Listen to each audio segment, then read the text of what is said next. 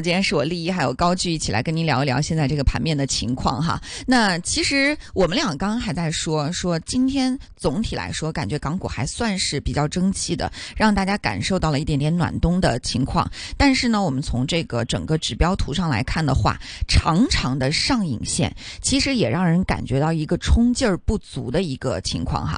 那总体来说，您觉得本周的港股给到您的感觉和给到您的客户或者说身边的投资者的感觉是怎样的呢？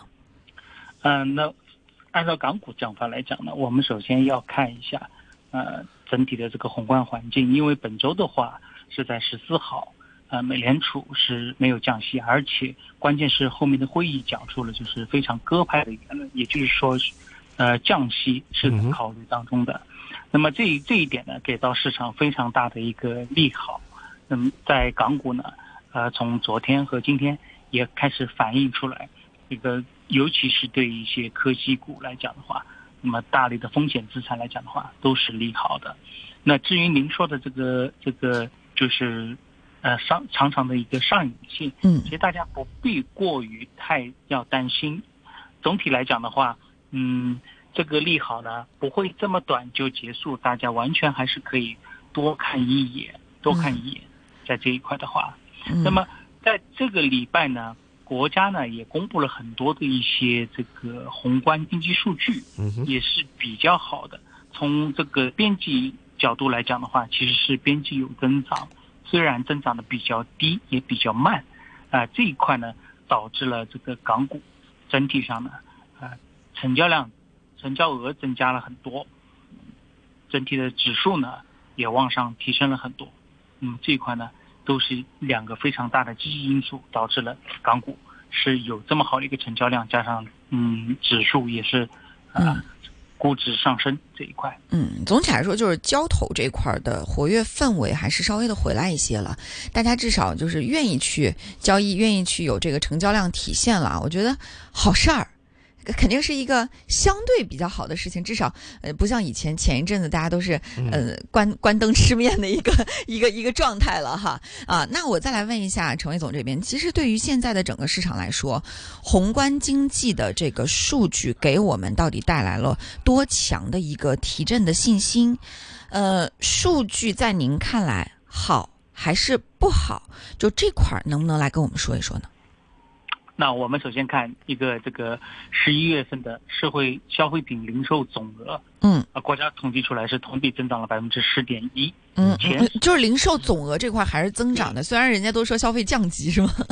是是是，但总额是增长的，同比增长，我们就是跟去年十一月份增长十点一，这个是非常好的一个数据。嗯，虽然呃去年十一月和十二月的基数是比较低的，对呀，比较低的啊。嗯嗯，这个我们要看，但前值我们可以看到是七点六，也就是说它的这个边际增长是还是在增长的。嗯，也就是说虽然消费呃从内需来讲的话，内生内生动力确实是不足。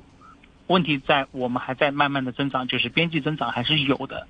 那么第二个呢，就全国规模以上工业增加值同比增长了百分之六点六，比上个月加快二点零个百分点，就是加快百分之二，比上个月环比呢增长少一点，是增长了百分之零点八七。那么这么这个我我们大家也可以看到，虽然增加都是比较少，但是很好的一点就是说它还是在增长，没有通缩。这是比较关键的两个一个数据，两个数据。所以我们可以看到，就是非常关键的另外一一组就是数据，就是说我们看房地产，房地产呢，对，那十一月份一线城市是环比下降的，那降幅与上月相同的。那么其他的，比如说二线、三线是有有降有增的，那说明其实房地产还是嗯在有可能就是往下降。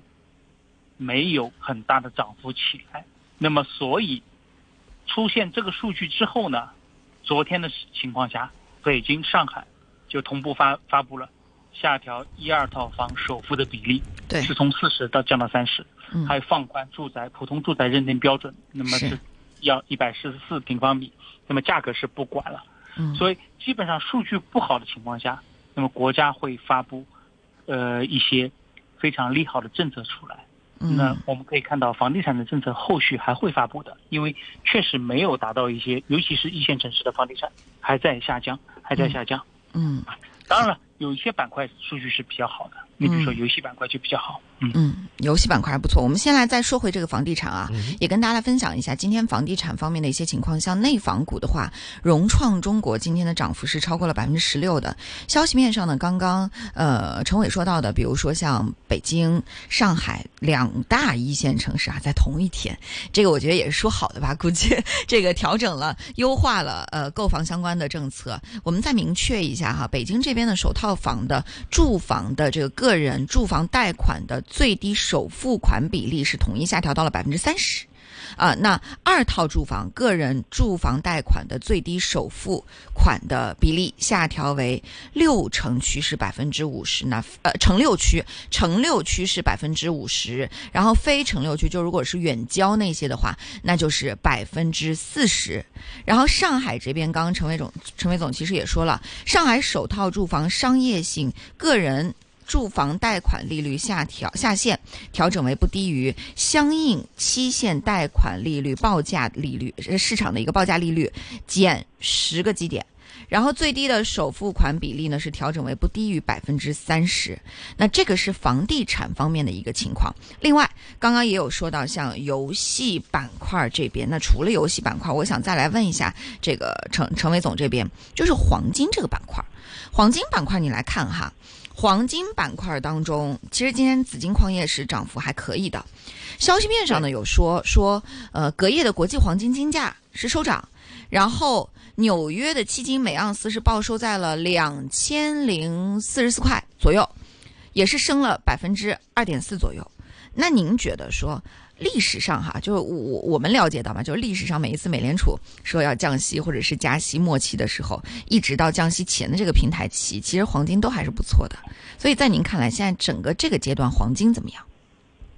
对，您说的非常对，就是历史上看来的话，美联储每次呃准备就是不加息到减息这段时间呢，黄这这个贵金属的这个涨幅一直是比较好的，一直是比较好的，所以这一点肯定是没错的，大家。完全可以多看黄金一眼，黄金一眼啊！虽然可能黄金就是它黄金饰品啊，在这个呃整体的销量来讲，中国的销量来讲，并没有增长那么大。但问题是，它是在一个呃能抵御这个通货膨胀的一个非常好的一个一个一个资产。嗯。所以说，基本上的话啊，对黄金的股票，尤其是一些这个呃有非常多的矿的。就是矿产黄金的股票来讲的话，大家都可以多看一眼的。嗯嗯，好，这是关于黄金方面的一个分析。那还有像汽车方面呢？未来今天其实涨幅也是不错的哈。那之前呢，未来呃就是那个李李斌，他是董事长李斌嘛，他就说了说呃未来的换电体系是非常重要的。所以在您看来，未来的这样的一个上上涨是不是一个个案呢？还是说是从整个新能源或者说是呃汽车的这种储能换电业务来说，大家都是在争抢龙头的一个地位呢？呃，这个之前有有讲过这个未来的换电的模式，呃，问题不在于就是说，呃，李斌他认为这个呃不是不是一是一个很高的护城河，他认为是一个很高的护城护城河，但是对客户来讲的话，明显上你自己买的新车，你去换电换了一块旧电池。你的心里能不能接受？这是个，反正我是接受不了的。对呀，很多人是接受不了的。对，就是这个原因。对。那当然了，如果有人接受，有客户接受的话，那确实是很高的护城河。嗯。如果是接受的情况下，他没有说错，但是有一点条件，就是不接受肯定是不会接受，但接受了就这个就是护城河了。确实是的，他讲的也没错。嗯嗯，所以就看站在谁的角度了。如果站在汽车，呃，汽车主或者汽车的这种厂家的角度，我希望去。大家都是换电站啊，对吧？到那我不用加油，咔咔换个换个电池。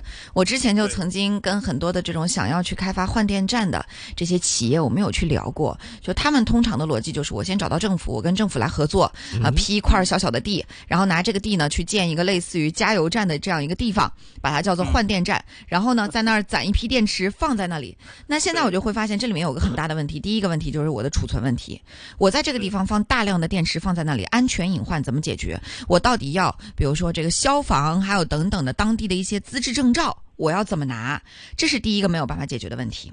第二个问题，就像陈伟陈伟总说到的这个，我是一辆新车，我跑去换到了一块已经用了三年的电池，那怎么办？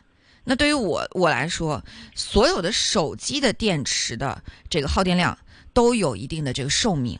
像我可能一一台手机我用了三年四年，我的手机的本身的这个电池寿命就只剩下百分之八十了。那我是一个新手机，我频繁的去在里面更换不同的这种电池，甚至说有些电池还是来自于不同的代工厂商的，那我能不能接受呢？也不一定会接受。所以想要让大众去接受这个换电，其实，在。大众的这种消费者的教育上来说，我觉得这件事情是非常非常难的。除非说你从国家层面往下推，你像接受新能源汽车，大家也是从国家层面往下推。我有大大量的这样利好的政策出台，你买新能源汽车，我给你一些优惠政策，这个是可以推。但是如果你说换电这种技术，除非国家层面往下推，说你用换电的这种电池，我能给你减免多少多少的这个费用。也许受到利益驱动，大家会去做。但是如果在这种利益不够诱人的面前，我相信很难很难。我不知道李斌会不会听到我们这段话哈？我觉得就是站在一个消费者的角度来说，就是扪心自问一下，至少从我的角度来说，我是不会的。啊，以上观点仅代表李毅自己的一个观点哈。好，我们再回到这个港股的一个讨论上来说，我想跟陈伟总再讨论一下。嗯，对于接下来，其实接下来一到两周的时间，也要迎来香港这边的一个圣诞假期了。那么在这段时间关键节点当中，您认为对于港股的投资者来说，他们有一些什么样的板块机会，或者说这个节前小红包能够去想一下的呢？对，其实港股的板块呢，呃，非常好分的。第一个就是科技，就科网股了，像类似腾讯、阿里巴巴这种科网股，对他们对这个美联储的这个利息呢是反应最大的。那么第二个非常有优势的板块呢，香港呢也就是医药、医药器械股，这这个在香港的板块里面是非常呃成熟的，而且是比较多的啊，很多的创新药板块、创新器械板块都在里面。第三个呢就是。呃，港股的一个消费股也是非常非常有竞争力的。你比如说华住、怡海、百胜、海底捞、九毛九，数不胜数，就是非常资质好的。